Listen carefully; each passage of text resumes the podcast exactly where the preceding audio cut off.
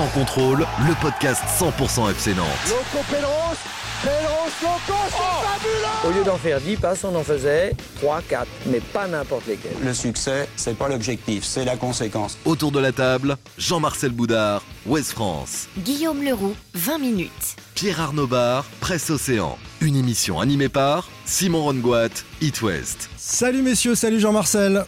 Salut. Salut Pab. Salut, très heureux de vous retrouver. C'est vrai, on est content aussi que, que tu nous euh, rejoignes cette semaine. Et salut Guillaume Leroux. Salut Simon, j'aime beaucoup le générique. Il est bien, hein? Ouais, il est très bien. Ouais, ça envoie sévère. On a mis du temps à faire ça et c'est vrai qu'on s'est régalé. Peut-être d'ailleurs plus que dimanche euh, pour ceux Forcément. qui étaient à Beaujoire face euh, à Lille. Le FC Nantes euh, s'incline un but à zéro, largement dominé dans cette rencontre-là. Euh, on va débriefer cette euh, euh, défaite-là et puis euh, on va aller un petit peu plus loin aussi avec euh, trois questions, trois débats au minimum dans Sans Contrôle épisode 9. Le premier d'entre eux, est-ce qu'il y a un syndrome à la Beaujoire? Parce que Nantes n'arrive plus à gagner depuis euh, plusieurs semaines maintenant. La seconde question concerne un, revenant euh, qui a été longtemps convalescent, Nicolas Palois. Est-il le, le vrai patron de cette équipe euh, nantaise cette saison? Et enfin, qu'attendez-vous de ces derniers mois de compétition, de la fin de saison des Canaries? Ça a été l'objet d'un sondage sur Twitter. On débriefera ça tout à l'heure avec euh, Jean-Marcel euh, Boudard. Vous avez été plus de 800 hein, à répondre à ce sondage-là. Sans contrôle, épisode 9, c'est parti. Sans contrôle, L'actu des Canaries a une touche de balle. Et cette première question, euh, ce fameux syndrome à la Beaujoire, euh, on a échangé d'ailleurs avec les joueurs à l'issue de, la rencontre, euh, on a posé cette question-là. Aucun d'entre eux euh, n'a validé euh, la thèse du syndrome, euh, mais plutôt des accidents de parcours ou de, ou de rencontres euh, euh, face à Lille par exemple, qui euh, est une équipe plus forte. Mais qu'en pensez-vous Euh, Pourquoi Nantes n'arrive plus à gagner à la Beaujoire? La statistique, c'est euh, toute compétition confondue, 7 matchs sans victoire et, 5 en Ligue 1. Qui veut commencer? Bah, cette question par rapport à Nantes à domicile, c'est plus euh, tient plus au- par rapport aux caractéristiques du- de ce FC Nantes euh, de cette saison. Pour moi, euh, Nantes a du mal à faire le jeu. Et en fait, à domicile, euh, les équipes ont plutôt tendance à faire le jeu parce que les adversaires attendent. Et pour moi, Nantes a beaucoup de mal à euh, développer du jeu contre Metz. euh, il y a une semaine, c'est deux semaines, c'est ce qui, est, ce qui avait été flagrant. C'est qu'elle n'arrive pas à construire, à se créer des occasions. Elle marque très peu de buts. C'est validé aussi face à Bordeaux, cette théorie-là. Oui, oui, euh, voilà. Alors après, il y a aussi euh, les adversaires. Effectivement, Lille dimanche était simplement plus fort et il faut savoir s'incliner contre plus fort.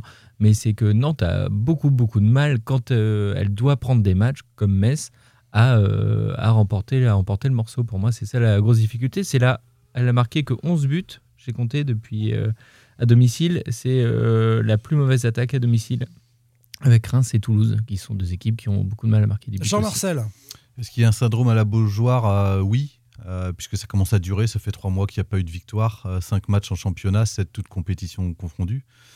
Avec des adversaires différents quand même, parce que tu parles euh, de. Excuse-moi Jean-Marcel, mais de. là, on a vu euh, Lille Paris, qui était plus fort. Il y, a- il y a eu Paris, c'est vrai, euh, mais on a eu aussi le SCO d'Angers qui est venu On- donner une on- leçon de football à la Beaujoire au FC Nantes donner- avant Noël. Évidemment, il y a des- et puis il y avait aussi pas, pas mal de blessés en décembre et début janvier qui, qui- qui sont des facteurs conjoncturels qui peuvent expliquer les difficultés, en tous les cas, de faire le jeu à la Beaujoire. Où je parle de syndrome, c'est-à-dire qu'il faut quand même que ça se dure dans le temps. Et si on fait une comparaison dans le temps, je crois que c'est plus arrivé depuis la saison 2014-2015, donc ça fait quand même 5 ans euh, Mm. qu'on n'a pas vu, en tous les cas, une telle période, une aussi longue période de 5 matchs en victoire en championnat à la Beaujoire. Donc oui, on peut parler dans tous les cas de syndrome ou de difficultés réelles à la Beaujoire et notamment euh, par un style de jeu euh, sur lequel on sait qu'il n'y a pas de marge euh, et qui se trouve encore plus compliqué euh, à, à- la Beaujoire. Je pense que tu vois, les adversaires s'adaptent aussi. C'est qu'en début de saison, quand Nantes marchait bien, remportait euh, beaucoup de victoires, on s'étonnait, on disait super, Nantes euh, est très solide, remporte ses victoires 1-0. euh, Il n'y a jamais une grosse marge. non, non, Comme tu c'était dis, euh, Jean-Marcel, très voilà. Ouais. Euh, Nantes a jamais vraiment ultra dominé ses adversaires et même la dernière victoire voilà, à la Beaujoire contre Dijon, c'est 1-0, but de Blas. euh, ah, voilà, il n'y a, il y a pas de marge et les adversaires maintenant viennent à Beaujoire en se disant bah, on est solide, on les laisse faire le jeu et ils vont se déliter tout seuls. Et moi, et c'est pour ça que aujourd'hui on s'ennuie à la Beaujoire, c'est que Nantes euh, essaie de faire du jeu. Christian Gourcuff parle toujours de on manque de maîtrise, il faut de la maîtrise et cette équipe n'arrive pas pour moi à construire du jeu. Après, je sais pas si on peut parler d'un syndrome à la Beaujoire parce que à l'extérieur, c'est pas beaucoup plus flamboyant non plus, hormis effectivement le match à Marseille et euh, la victoire à Saint-Etienne également. Ouais, à Euh, huis clos, hein, dans un contexte particulier. C'est que tu à plus- l'extérieur, mais il n'y a pas de spectateurs. Ouais. Euh, Nantes n'a pas non plus des résultats exceptionnels à l'extérieur. D'ailleurs, ils- ils, sont à 20 ils ont pris 20 points à domicile et 17 points à l'extérieur. Si Bah, le, bilan, comparatif des- il y a, des- il y a Donc un match c'était en, en difficulté parce que normalement tu dois prendre beaucoup plus de points à domicile qu'à l'extérieur. C'est vrai. Mais le bilan est vraiment équivalent. hein. À domicile, à domicile tu es à 6 victoires, 2 nuls, 6 défaites. À l'extérieur, tu as 5 victoires, 2 nuls, 6 défaites. il y a un match- un- un un match sûr, ça tranche avec euh, l'an passé, ou peut-être qu'on n'a pas assez savouré, même si on l'a dit en tous les cas, puisque le FC Nantes avait marqué à peu près, je crois que c'est 48 buts, et 75% de ces buts étaient inscrits à la Beaujoire. Donc effectivement, euh, le retour de bâton est difficile. Est-ce que ce syndrome peut se développer aussi? Alors qu'il existe ou pas, Jean-Marcel, tu nous dis qu'il existe, c'est pas forcément le cas pour euh, vous, c'est pas encore le cas, mais est-ce que ça peut commencer à cogiter dans les têtes? Il y a des conséquences directes, c'est que les spectateurs, il y en a un petit peu moins.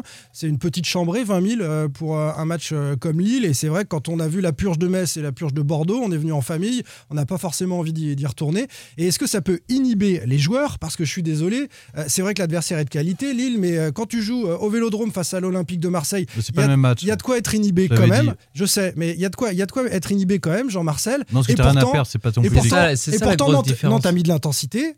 Nantes a mis de l'intensité que je n'ai pas retrouvé à domicile contre Lille. Contre Lille, tu dois, même s'ils sont plus forts techniquement, proposer un défi physique, de l'intensité, du pressing, mais et, et Simon- parce que tu es chez toi. Simon, la, la grosse différence, c'est ce que tu dis et c'est ce que dit Jean-Marcel. Contre Marseille, à Marseille, c'est un match que tu étais censé perdre. Nantes, ils sont allés sans complexe, ils sont restés très solides et ils ont joué euh, les coups offensivement avec beaucoup de réussite. faut Mais pas oublier qu'ils ont eu énormément de réussite. C'était aussi le cas à domicile contre Paris, sur la deuxième Voilà. mi-temps, où il se crée 3-4 La occasions fin de très franches. Ouais. Mais, Mais- contre Lille, t'es pas favori mais non plus. Je suis la- désolé. donc la tu peux aussi partir dans le même état d'esprit contre une équipe qui joue la Ligue Oui, des Champions et qui joue mieux que toi au football. Non, parce que tu as gagné à Marseille. Tu as gagné à Marseille en disant c'est peut-être un des meilleurs matchs de la saison du FC Nantes. Euh, J'ai écouté le podcast de euh, la semaine dernière avec euh, voilà, est-ce que Nantes est est-ce que c'est le meilleur match Euh, Nantes en ballant, voilà, c'était vous étiez dithyrambique et c'est normal. Sauf que derrière, tu joues Lille à domicile avec une attente qui est beaucoup plus importante. Parce Ouais. que tu as gagné à Marseille en te disant tu reçois Lille, et ben c'est une équipe que potentiellement tu peux, tu peux battre.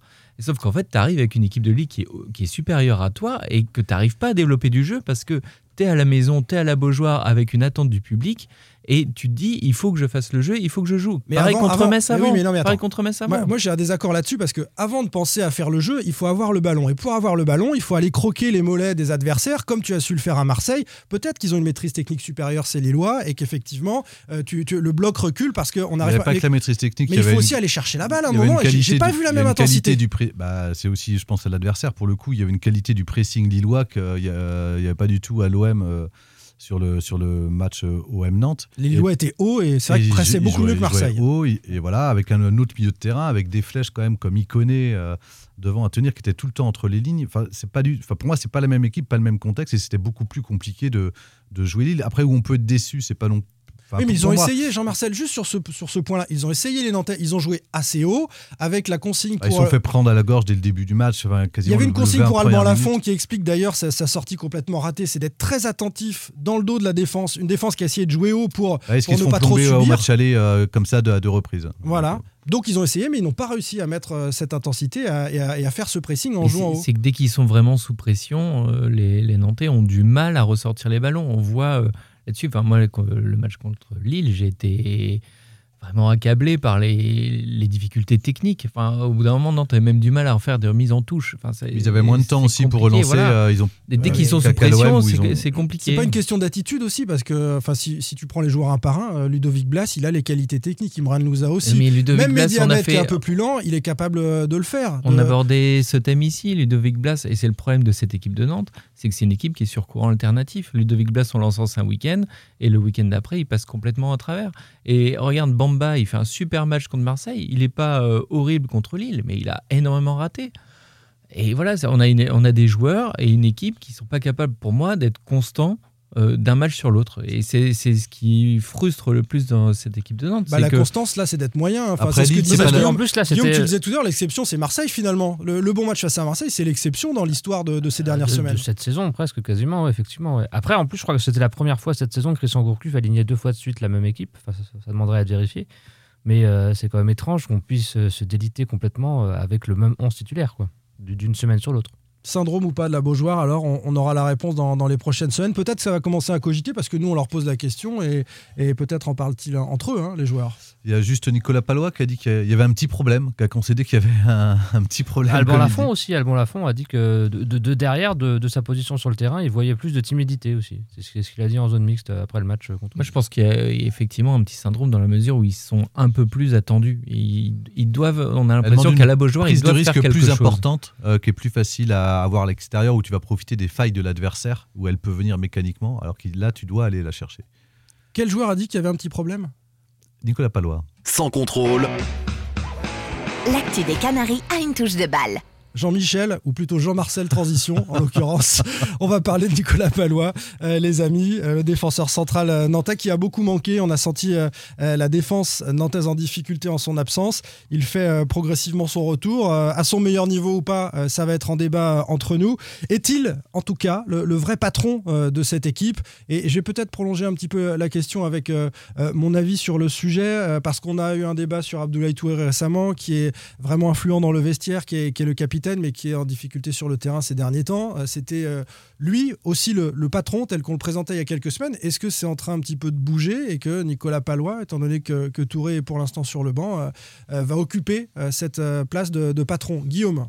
Alors, patron, je sais pas parce que je sais, je suis pas certain. Je connais pas bien Nicolas Palois, mais je suis pas certain que ce soit lui qui prenne beaucoup la parole dans le vestiaire, euh, qui euh, motive ses troupes. Je pense pas que ce soit un grand bavard. Plutôt un leader de Euh, terrain technique qu'un leader euh, de Ouais, vestiaire. vrai, technique. Il avait expliqué, le mot est un peu fort peut-être. Il avait expliqué à Divonne Les Bains aux entretiens à- qu'il avait accordé à Loïc Folio avant le début de saison, où, où- où il avait expliqué justement ce que tu disais, qu'il n'était pas quelqu'un qui parlait beaucoup et que l'exemplarité, enfin en tous les cas sa crédibilité, il a tiré du terrain par ses performances sur le terrain. T'as fait un petit clin d'œil là, Guillaume, en disant euh, leader technique, pas vraiment, etc.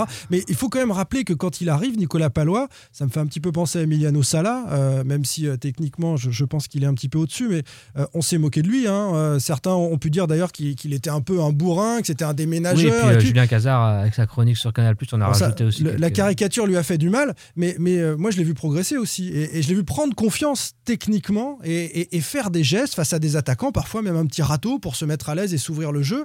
Euh, il n'est pas euh, techniquement euh, si nul que ça, Nicolas Palois en l'occurrence. Non, non, non, non, je suis, d'accord avec toi, mais de là en faire un leader technique, c'est quand même. Non, non, c'est plutôt un, un caractère d'exemplarité vis-à-vis de ses, de ses partenaires. Quoi. Exactement, Ouais. c'est ce qu'il a dit, euh, enfin, qu'il souhaitait être irréprochable pour qu'on l'écoute. Et puis, euh, je, je pense qu'en tous les cas, sur le terrain, à la fois dans l'investissement, l'implication, mais ça parle. Ça part pas que de ça, de ce qui monte sur le terrain. Euh, Un, un match, il démarre aussi avant. Moi, je me rappelle, euh, c'était l'année où il est au placard par Cardozo, où il fait son retour en réserve.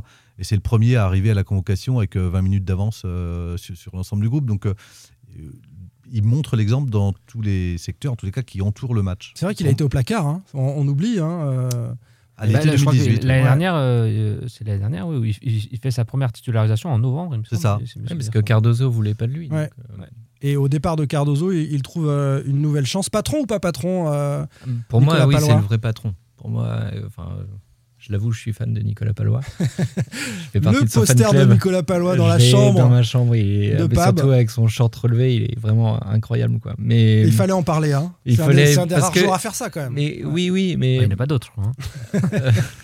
Et heureusement. ça. Ça va être difficile de parler avec l'émotion, mais on te laisse poursuivre quand même, Pierre Arnaud. Non, mais pour moi, c'est un vrai patron. Il est revenu contre Metz euh, à la Beaujoire et ça me faisait rire avant le match parce que alors, ils font tous ça. hein. mais ah, juste avant le coup d'envoi, les quelques secondes avant, il est allé checker euh, euh, vraiment tous ses partenaires de la défense et tu sens, rien que par sa présence quand il arrive sur le terrain, qui rassure déjà. Alors la défense nantaise était en difficulté, mais tu sens que quand il est là, bah, il y a un peu plus d'assurance. Et même si Metz était un match euh, horrible dans, dans le jeu, j'ai trouvé que voilà, il y avait au moins défensivement une certaine assurance. Et j'ai regardé un petit peu les, les bilans de Nantes avec euh, Ou sans Palois- Palois. avec ou Ouais. sans Palois. Euh, Palois, il a été absent en Ligue 1 7 matchs. Euh, ça fait le bilan de une victoire, deux nuls, quatre défaites. Une victoire à Saint-Etienne et le reste euh, des matchs en plus avec défaite à Rennes, 3-2, euh, deux buts dans les arrêts de jeu, défaite à Dijon avec des buts euh, en fin de match. Ouais. Et les deux fois, euh, Christian Gourcuff a dit si on avait eu euh, Nicolas Palois, ça ne se serait pas forcément passé comme ça. Une pour- seule victoire avec Palois euh, cette saison. Voilà, sans, en, en Ligue 1, alors qu'avec lui, bon, le, le bilan, il y a 20 matchs, 10 victoires, 2 nuls, euh, 8 défaites. Donc c'est un bilan de 50% de victoires et 14% de victoires. Après, est-ce que c'est le vrai patron? C'est un patron, c'est un leader euh, de, de- de terrain, c'est un leader dans l'âme. Je suis pas sûr que ce soit le vrai patron du vestiaire. Ça, c'est un peu euh, autre chose. Je sais Ouais. pas s'il y en a un autre, hein, cela dit. En, Bah, zone, en zone mix, parce que nous, on a affaire à lui en zone mix, et vous pouvez le voir chez vous aussi, euh, quand vous écoutez ou regardez des interviews, il est euh, avec une toute petite voix, très discret, et c'est vrai que ça ça respire pas le leader charismatique. Ouais, on l'imagine mal tenir des, des grands discours dans les vestiaires euh, à la Didier Deschamps. Oui, mais il donne l'exemple par euh, son comportement. Enfin, Oui, par on, contre, on oui, dit, tout à voilà, fait. tu disais, il est, il est pas technique. Moi, je suis d'accord avec Simon qui fait, euh, il, tente, il tente quand même des, des gestes techniques dans sa surface qui sont, qui sont un peu osés, mais c'est dans l'envie. Il est face à des joueurs, euh, voilà, là, il avait Osimhen dimanche. Eh ben, Osimhen, on sait qu'il va plus vite que lui. hein. Ouais, il prend le bouillon. Mais, match, tu le moins- vois, beaucoup moins tu, par la suite. tu le vois avec euh, Wikone qui, qui pique un sprint et tu vois Nicolas Palois tête baissée et tu sais que le mec, il est plus lent, il va se faire un peu, sûrement manger techniquement, mais il y va. Et ça, ça donne aussi l'exemple par rapport à la défense. Et moi, où je vois que c'est un exemple, c'est, je voulais en parler, c'est aussi par rapport à Giroto. C'est que Giroto, quand Nicolas Palois a, été absent, on a dit, ah, dis donc, euh, il baisse, il baisse, euh, c'est, c'est moins bien. Et depuis que Nicolas Palois est revenu, bah, tu retrouves un bon Giroto à côté, parce que il a quelqu'un de fort à côté qui, qui rassure un peu toute la défense. Il rend Giroto meilleur, ça, ça c'est sûr. Après, avec ses qualités, euh, il a peut-être pris le bouillon face à Osimhen. Je suis d'accord avec toi, euh, Jean-Marcel, mais euh, de toute façon, il le sait qu'avec ses, ses qualités de, de vitesse, qui sont euh, pas terribles, il faut comprendre une seconde avant les autres le jeu et où le ballon va aller parce qu'il doit se mettre Il en. faut voir avant, comme Voilà, dirait Philippe il faut David avoir le, Philippot. le- le meilleur, un meilleur coup d'œil que, que ton adversaire, évidemment, pour, euh, pour anticiper les choses. Souvent, ça marche, mais parfois, il est un petit peu en retard. Mario Yepes faisait ça à une époque au FC Nantes aussi. hein. Il fallait, ou Nestor Fabri, euh, qui n'était pas très rapide, mais qui, Nestor qui- Fabri, mais qui ouais. comprenait avant tout le monde.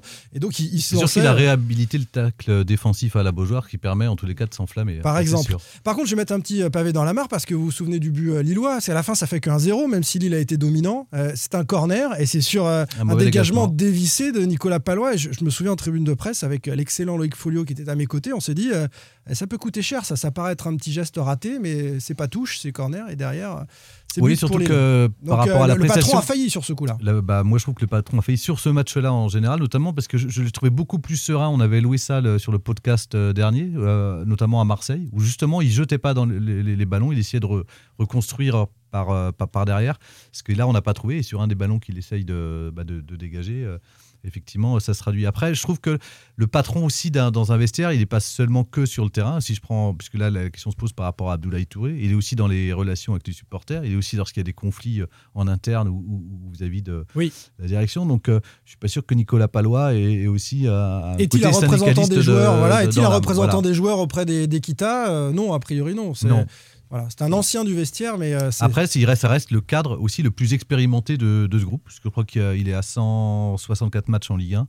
C'est le joueur le plus expérimenté. Donc il est indispensable pour, pour- pour ça, mais ça reste le capitaine, pour moi, reste Abdoulaye Touré. Et, et pour moi, il a quand même, eu- enfin, je suis encore une Dans fois, partage des rôles. je suis encore une fois président du fan club de Nicolas Palois, mais il dégage quelque chose aussi par rapport aux supporters. Pour- tu parles de des matchs à la Beaujoire, des syndromes à la Beaujoire et, et de, du spectacle proposé à Nantes. Euh, Nicolas Palois, pour moi, c'est un des rares joueurs qui te, qui te fait se, Oui, pas il lever le public. Il remplit, un vide. Il remplit un vide. Pour- pourquoi il remplit un vide? C'est lorsqu'il a fait ses déclarations, notamment. euh, il le dit d'ailleurs, ma priorité, c'est pas le foot. Quand il fait ses déclarations pour dire. Aller jouer au vélodrome, c'est pareil qu'à Reims. c'est magnifique. Mais non, Non, mais, mais non, c'est pas- Mais, mais non, mais c'est vrai, il est sincère hein, quand il dit Ah, ça. Il hein. est très sincère, mais il y a aussi des supporters. Et Cavani, de- ça m'impressionne pas. Voilà. il y a aussi des supporters. Alors ça, c'est autre chose, mais il y a aussi des supporters euh, de, de, du centre qui ont réagi à ça en disant bah non, à stade, il y a quand même, ils ont, Non, ils mais sont pas tous équivalents. Donc il y a un moment dans la passion, dans le foot, tu transpires quelque chose autre aussi Oui. que. Ouais, mais c'est la sérénité. C'est pas c'est- ça que je veux dire, Jean-Marcel. C'est qu'on a une équipe de Nantes qui a tendance à ronronner, à avoir du mal à faire le jeu. Et Nicolas Palois, alors ça va rarement au bout, mais le gars, une fois, deux fois par match, il prend le ballon, il fait une- un rush sur 20-30 mètres où il va éliminer techniquement, Guillaume, il est très fort techniquement pour éliminer euh, un ou deux joueurs. C'est arrivé à un match à Beaujoire où il déborde côté gauche pour centrer, alors ça finit peut-être derrière le but ou n'importe quoi, mais tu as le Il public à ce moment-là T'as le public à ce moment-là qui, qui se réveille un peu. Et ce mec-là, il, a, il harangue euh, les troupes. On rigolait tout à l'heure sur son short relevé, mais c'est une gueule, quoi. Il est rasé avec sa barbe, Ah le, le short relevé. mais il, fait, fait des, rushs. comme ça, et il y en après, avait il- un peu plus. Et Évidemment. tu te Mais souviens si- contre, si contre choix, si Rennes Pas si t'as le contre choix. Rennes quand il prend le, il dégage un ballon dans les dernières secondes et après il est là, il, a, il va vers Oui. le public en serrant les avec poings. quel joueur du FC Nantes tu pars à la guerre si t'as le choix Ah, tu vas avec Bah, Nicolas, Palois, je veux évidemment. dire, Je pense qu'on dit tout ça. Et, et ce qui est très étonnant, c'est que tu te rappelais quand, on, est- quand il est arrivé à Nantes, ce gars-là, c'était euh, pourquoi, pourquoi va recruter euh, C'était un Bordelais, joueur, euh, ouais, un joueur, un un, bémol un boucher. Enfin voilà, enfin c'est.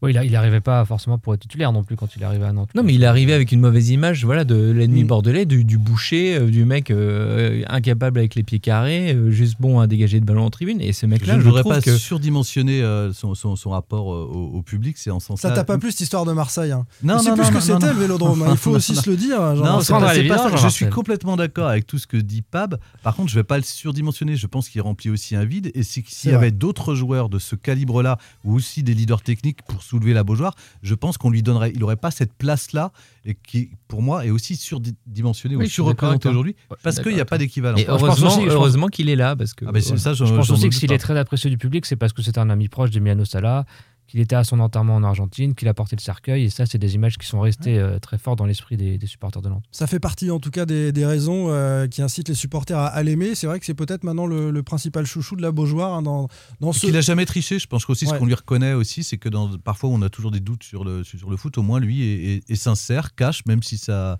plaît ou plaît pas. Mais en tous les cas, il, il est sincère, il triche pas. Ça vous fait un vrai point commun, euh, Jean-Marcel. Exactement, avec, euh, Nicolas, Palapalois. Allez, troisième question. L'autre, c'est les Sans cheveux, c'est de. L'actu des Canaries a une touche de balle. La troisième question. euh, bon, on va se demander, les amis, euh, ce qu'on attend de la fin de saison des Canaries, parce que c'est pas flamboyant dans le jeu, euh, mais au classement, finalement, tout reste encore possible. Les, les Nantais à 3 points de l'Europe, de, de potentiellement. l'Olympique Lyonnais de Jean-Michel Aulas. Ah oui, c'est incroyable. Alors, on a posé la question sur Twitter, Jean-Marcel. Oui, on a posé cette question-là. Qu'entendez-vous en fait pour cette fin de saison Puisqu'on pourrait craindre qu'elle se soit arrêtée euh, dimanche dernier, la défaite contre Lille? Alors on a demandé gagner à la Beaujoire. 13% des tweetos ont, répondu qu'ils attendaient des victoires à la Beaujoire. 20% souhaitent une place dans le top 10. Rien, évidemment, on souhaite euh, tourner la page. 26% des tweetos. Et euh, l'épopée en Gambardella des jeunes de Stéphane Ziani, 41%, donc qui arrive en tête du sondage. qui est plébiscité. On va prendre l'avis de chacun, puis on va peut-être ensuite parler Gambardella, puisque euh, les supporters euh, souhaitent qu'on mette en avant ce, thème-là. Euh, Guillaume Leroux, euh, qu'attends-tu de la fin de saison? C'est surprenant ce résultat de sondage, je trouve déjà. Mais euh, bah, j'attends qu'il faut déjà préparer la saison prochaine, parce que là, il n'y a Ouais. vraiment, vraiment plus rien à jouer. On est à 3 points de l'Europe, certes, mais euh, bon, c'est un peu, en- un peu euh, utopique de, de- de Donc une- rêver, même pas une place dans le top 10, euh, bah, le victoire top à la 10, ça serait Beaujoire, il bien, faut ça déjà préparer ça, la ça a suite. pas dû arriver très régulièrement ces 5-6 dernières saisons. Là. Ouais. Mais il faut déjà euh, oui, assurer une place dans le top 10 et puis commencer à penser à la saison prochaine. euh. Ça va être long jusqu'au mois de mai, hein, si on pense déjà à la saison Il reste prochaine. 11 matchs. hein. Ouais, ça peut être long, Pab? C'est déjà long depuis longtemps. moi, je, moi, je suis pas d'accord. Après, il faut remettre Nantes dans où il est aujourd'hui. C'est une équipe moyenne de Ligue 1. Euh, si tu commences maintenant à penser déjà à la saison prochaine, tu peux le faire dès le mois d'août. Parce que, en fait, quand Nantes débute la saison au mois d'août, t'espères quoi? Tu, tu espères l'Europe? T'espères jouer le titre? Bah non. Alors tu réponds quoi, toi, du On coup va, dire ça, Moi- va dire ça aux supporters de Toulouse. Je pense qu'ils ne Ouais, pensaient bah, pas à vivre une saison aussi galère. Ouais, ouais, mais pour moi, Nantes, voilà, et pas un club qui est voué à se qualifier euh, pour l'Europe. C'est une équipe, voilà, qui joue entre la 9e et la 12e place. Et euh, si le parcours est bon, euh, pourquoi pas euh, rêver euh, un peu plus. Alors du coup, Mais- tu réponds quoi? Tu réponds top 10 Oui, moi je réponds top 10. Je réponds que le, le calendrier est peut-être un tout petit peu euh, plus favorable parce qu'il ne faut pas oublier que le début d'année n'a pas été facile euh, pour le, pour le FC Nantes. Et voilà, dans les grosses équipes encore à jouer, tu as Monaco, tu as Lyon, tu as Nice, je peux compter Montpellier. Montpellier, aussi qui est, voilà, qui est solide. Reims, même à Reims, je pense que Oui, pas oui, non, mais, mais de toute façon, pour Nantes, tu aucun match, aucun match facile, euh, à Ouais, quand commencer par Angers Metz, le euh, week-end prochain. ouais, voilà. voilà. Mais tu as quand même, euh, t'as Angers, tu as Nîmes, tu as Reims, tu as Toulouse, tu as Amiens, tu as Brest, Montpellier, Donc, calendrier plus Strasbourg. Tu peux, Ouais. tu peux prendre quand même quelques points. Tu as Nicolas Palois euh, qui est de retour en défense. Exceptionnel. euh, Alors, on exceptionnel sait qu'il te Nicolas plaît Palois, je, je le kiffe. et, et voilà, et en fait, ce qui est étonnant avec cette équipe de Nantes, on en parlait, c'est qu'elle est totalement euh, surprenante, capable de gagner à Marseille, euh, à un club exceptionnel, ou euh, de s'effondrer euh, contre, euh, voilà, pas ou de pas gagner contre. Metz. Elle sera peut-être déroutante, effectivement. Oui, pour moi, voilà. euh, Et puis, il faut pas oublier que ce championnat est très très serré et que tu as fait une mauvaise série, tu as fait une bonne série, tu as commencé par une très bonne série, tu as fait une mauvaise série. Euh, là, c'est pas terrible. Tu peux très bien refaire une bonne série. Et on sait jamais. On en reparle dans un mois et demi. On dira euh, Nantes, euh, c'est peut-être très bon. Jean-Marcel, Ah, je reconnais bien euh, le ton calculateur de Pab en fait. C'est Ouais. quelqu'un qui rêvait d'Europe il y a en janvier. C'est quelqu'un qui rêve d'une encore. place dans le top 10 euh, au mois de Non, mars. je rêve encore d'Europe. Trois l'ambition points. qui recule dit, comme. Nicolas Palois. Voilà. Il ne sort pas de sa zone de confort. Moi, ce qui m'a étonné, et pas étonné en fait dans ce sondage-là, dans ce résultat, c'est que lorsqu'on dit on, attend une épopée en Gambardella, c'est quoi? C'est qu'on attend des émotions pour la fin de saison. Et en fait, les supporters, malheureusement, au regard de ce qui est proposé en termes de constance depuis le début de saison, mais ils n'y croient pas beaucoup, que ce soit euh, de s'enflammer pour une place dans le top 7 ou dans le top 10, et encore moins ils s'attendent pas à un déferlement de buts jusqu'à la fin de saison. Donc ce qu'ils attendent, c'est des émotions, et ce ça. qui peut le procurer, en tous les cas, c'est cette épopée en Gambardella, qui est quand même quelque chose euh, important dans, dans l'histoire d'un club. Nantes ne l'a gagné qu'à trois reprises, il a fait deux, deux finales, je crois, deux finales Mhm. perdues, deux, voilà. Deux dont la perdues, dernière qui était en 2009. Neuf. Donc ça fait déjà une décennie. Donc euh, moi, je- c'est moi, pas- je suis pas été. Enfin, je suis, je suis pas étonné de ça. Non, Guillaume disait. Ouais, je euh, pense suis- qu'à Lyon, je si on demande, euh, vous rêvez de quoi D'une épopée en Mais- Gambardella Il rêve de la Ligue des Non, mais Champions. il Nantes, d'autre Nantes, déjà, t'as aucune possibilité de titre aujourd'hui. Nantes est éliminé des deux coupes. Et bon, on n'ira pas chercher le PSG euh, en Ligue 1. Donc c'est c'est une possibilité Bah, quand tu es à titre. 3 Il points, faut tu, tu pas dis que tu es à oublier- 3 points de Lyon. Tu, Oui, les mais- supporters non, pour dire on est à 3 points de Lyon, on Jean-Marcel, espère encore. Sauf on que on c'est dit avec un calendrier favorable, allez les chercher. on Sauf parle que c'est l'histoire de championnat. On voit bien que tu vas rester toute la saison pas si loin que ça, mais Parce que, que tu c'est l'histoire les de CFC Nantes qui n'a pas su euh, basculer. Donc toi, tu votes oublier- Gambardella, hein, Jean-Marcel, comme euh, la majorité d'émotion. des. Ouais. Moi, je- pense Tu te que rallies à la majorité aussi. Non, mais je, euh, je pense que c'est pas le côté L'émotion, émotion. ça peut être gagné à la Beaujoire aussi. Moi, j'ai voté sur ce sondage gagné à la Beaujoire parce que les supporters vont avoir besoin que leur équipe regagne à la maison aussi d'ici la Moi- fin de saison. ce- que je voulais dire sur la Gambardella, et là où je voulais revenir un petit peu dessus, c'est que pour le supporter nantais, tu, tu prends ce sondage-là, évidemment, que- enfin, moi, j'étais pas étonné.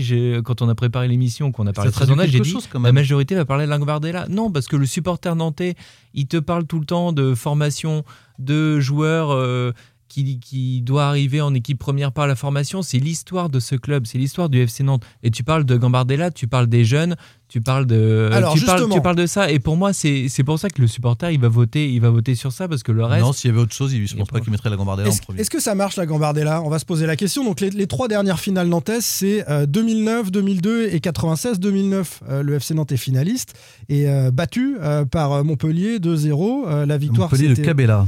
Alors en 2009, si on s'arrête sur la génération 2009, est-ce qu'il y en a beaucoup qui sont devenus pros et euh, des bons pros au FC Nantes? Oh oui, mais. Pas tant que ça, hein, parce que c'est Chakar Aladur, Lionel Carroll, euh, Loïc Nego, euh, Sofiane Nani, euh, Sasso, voilà, Vincent Sasso. très belle, Erwin qui était sur le banc. Erwin Zelazny, très le- belle joue pas, hein. Erwin Il était dans le groupe. gardiens. Il a Ouais, participé à l'aventure. Kofi. Gigi participe aussi. Bon, Voilà, c'est- Julie Loki. Il n'y a pas de, de grandes stars, mais euh, quand même Julie Loki, quand une même. bonne partie qui sont devenus euh, professionnels. Et qu'on fait une- surtout qu'on durait dans le temps. Oui, oui, mais bon. Bah, alors, Zelazny, Kofi, euh, Gigi, c'est toujours des joueurs Ils ont à duré dans le temps à un niveau quand très même belle. pas, pas très élevé. Bah, chacun On a, on c'est a deux deux. joueurs qui ont fait la Ligue des Champions. Si on très pense belle et à très belle et Annie, ouais. euh, Carole qui est à hein, mais, Strasbourg. euh, on va pas toujours. non plus tirer les palmarès des mecs en disant que c'est des grands joueurs maintenant. Il n'y a pas un grand joueur dans, dans la liste, là, on est Ah d'accord. ça- Dans cette génération-là. Bah, En remonte- deux- en remonte à 2002, c'est pareil, alors, c'est pareil, 2002, Alexis Thébault, C'est- David Leray. Stéphane Ouais. Drouin, euh, Dimitrievich, Milos, qui est le numéro 10, Luigi Glombard, euh, l'attaquant, et Mers Faé, quand même, dans, dans cette génération-là. Euh, Le coach, c'était Serge seul. le disait. ouais. Et la génération qui plaît tant à Jean-Marcel Boudard, la génération 96, dont le coach est Reynald Denex à l'époque. Et là, on a du Landreau, on a du Gilet, on a du Piocel. On a du Monterrubio, effectivement. Et cette génération-là, euh, ça, ça veut dire quelque chose. Mais Je- j'en reviens, j'en reviens que tu en aies une histoire de la formation du club, du club nantais. Enfin, ces équipes-là, tu as, eu un gros trou quand même au FC Nantes avec des joueurs de la formation qui ont eu du mal à arriver en équipe première. Et, je pense que pas pour sûr les que sur la finale de 96, après le titre de 95, les supporters nantais euh, auraient répondu euh, Ouais, on attend une épopée en Gambardella. Après le mais titre non, de bah, 95, bah, je, je suis pas sûr évidemment, tu avais, une équipe de Nantes qui est en tête. Mais c'est que Ah, là, là, encore, ça remplit un vide, en fait. Oui, mais Exactement. ça remplit un vide, tu as un, dés- t'as un désamour aujourd'hui voilà, vis-à-vis de, de cette équipe première qui te fait, évidemment, on n'arrête pas d'en parler d'émission en émission, qui te fait pas rêver. Mais le côté Gambardella, pour moi, as un côté supporter d'identité de ce club. Mm. De, de- tu aimes la formation, Après, les- tu, quand tu es supporter du FC Nantes, tu as envie que tu des jeunes, tu as envie d'avoir des Lousas, tu as envie d'avoir ça. Des jeunes qui font la formation, des Rongier avant, qui arrivent à 6 ans au club, qui font la formation et qui arrivent en équipe première. Ça fait partie de l'identité de ce FC Nantes. Après, les Nantais vont jouer une euh, régionale 1 au- en quart de finale, je crois. Mérignac, ouais. Mérignac. Donc ça a peut-être aussi un peu euh, influencé les twittos qui se sont dit euh, l'épopée, elle est peut-être plus facilement Elle est euh, possible. Possible du fait du tirage au sort que si on avait dû jouer Paris ou Marseille. Alors, justement, Alors, elle est d'autant plus possible pour que qui- si on regarde sur les quatre dernières saisons, en fait, euh, l'épo- euh, l'épopée, pourquoi elle est possible? 2017, il y a le fameux quart de finale Nantes-Marseille, euh, où, euh, À la Beaujoire. voilà, devant 5000 personnes. Euh, c'est la génération euh, Bouba Camara, euh, Marseille qui n'a pas fait de finale depuis 79 d'ailleurs à cette année-là. Camara, c'est le milieu de terrain marseillais. hein, et qui, qui élimine. euh, en fait, Nantes, sur les dernières années, va se faire éliminer, deux, sortir deux fois par les finalistes, dont un vainqueur. L'année dernière, c'était Saint-Etienne. Il y a juste, on va dire, 2018 où il y a un petit trou, c'est pourtant la génération Basila, Mendy, Douza qui se fait sortir à Brest. À chaque fois, Nantes a dû jouer à l'extérieur, euh, à Brest, à Saint-Etienne. Là, on voit qu'ils ont quand même quelques contre en plus des, des, des, des centres de formation. Mm. Là, ils ont quand même un- une voie qui est un peu dégagée Alors, en un joueur sachant qu'après, le décor parce que tout le monde n'est pas forcément au courant euh, qui nous écoute. Donc pourquoi on Donc- parle de la Gambardella? Parce que Nantes est en quart de finale. Voilà. Ils joueront donc à Mérignac une R1 le week-end du 15 mars. Et en cas de victoire à Mérignac, ils rencontreront le vainqueur de Metz-Châteauroux. À l'extérieur. Alors, Et je ce ne sais sera- plus si c'est ce sera à l'extérieur. ou- Donc c'est à l'extérieur. Mais c'est quand même un. On va dire, on- ils évitent le PSG qui est quand même l'ogre de, de, de- de la compétition euh, cette saison et éventuellement Monaco. Est-ce que dans cette génération, euh, toi qui les suis un peu de près, on peut euh, retrouver des Emers Faé, des Nicolas Gillet, des Alors c'est Michael une génération Landreau, un peu euh, atypique par rapport aux dernières puisque c'est une génération euh, qui, dont l'ossature à 75%, elle est tirée de l'école de foot du FC Nantes. euh, dont elle est composée aussi pas mal de joueurs issus du, du département, voire de l'agglomération nantaise. Donc c'est vrai que c'est une génération un peu atypique où les, les- les joueurs jouent ensemble euh, Depuis depuis, l'âge de 6, 7, 8 ans. Donc euh, Bah, ils ont grandi le cas, ensemble. non Pourquoi des habitudes pourquoi de jeu parles de, de Il y a plein de joueurs qui arrivent en post-formation. Oui, voilà, euh, exactement. Sur les centres euh, voilà, où- où- qui sont recrutés à partir de, de- de- de 15 ans à l'extérieur. Et on a juste des recrutements extérieurs sur les profils offensifs, notamment, que le FC Nantes a, a plus de mal à, à- à trouver. Donc c'est vrai qu'il y a une identification aussi plus forte avec cette génération et qu'elle a été championne de France U17 l'année dernière. Donc elle a des attentes.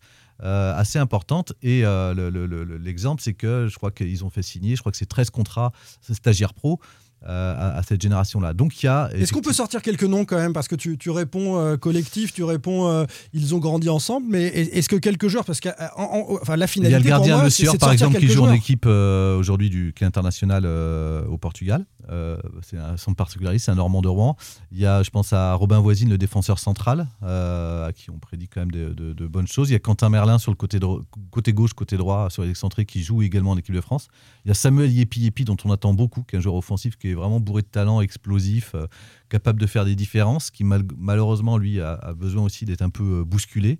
Je pense Et puis il y a des joueurs surtout qui ont progressé euh, fortement depuis la saison dernière. Je pense à Manvélian qui, qui vient de, de Saint-Lô, qui est un milieu de terrain offensif, assez grand, assez beau à voir jouer, élégant. Et puis ainsi qu'à Mohamed Hachi, qui lui vient de Bondy.